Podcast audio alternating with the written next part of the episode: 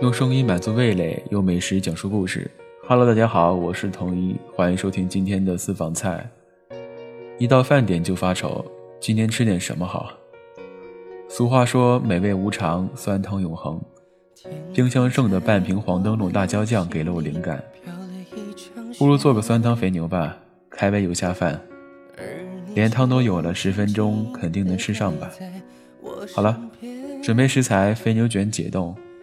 金针菇剪去根部，开水锅里烫熟，沥干水分放入碗中，姜切丝，蒜切碎，小米椒、青椒、泡椒切圈，烧一锅水烫肥牛，烫熟后淋上白醋，放入盘中备用。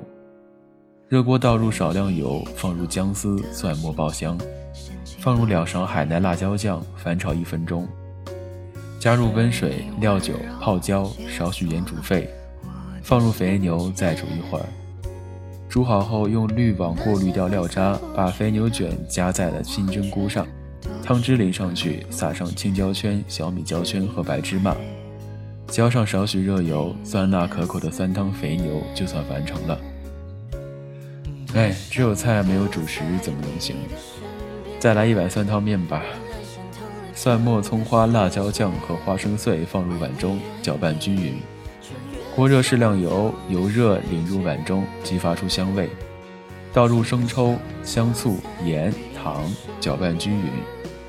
清水煮沸后放入挂面煮熟，捞出后放入冷水中过凉。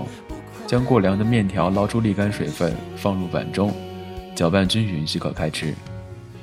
酸辣汁除了配面、配米粉、配凉粉、凉皮都可以，拌凉菜也是不错。这么一说，感觉这料汁也是挺万能的。我一直认为，真正意义上的美味，并不是食材有多难得、有多奇特、多珍贵，不过是天时地利人和之下的平凡的一顿饭。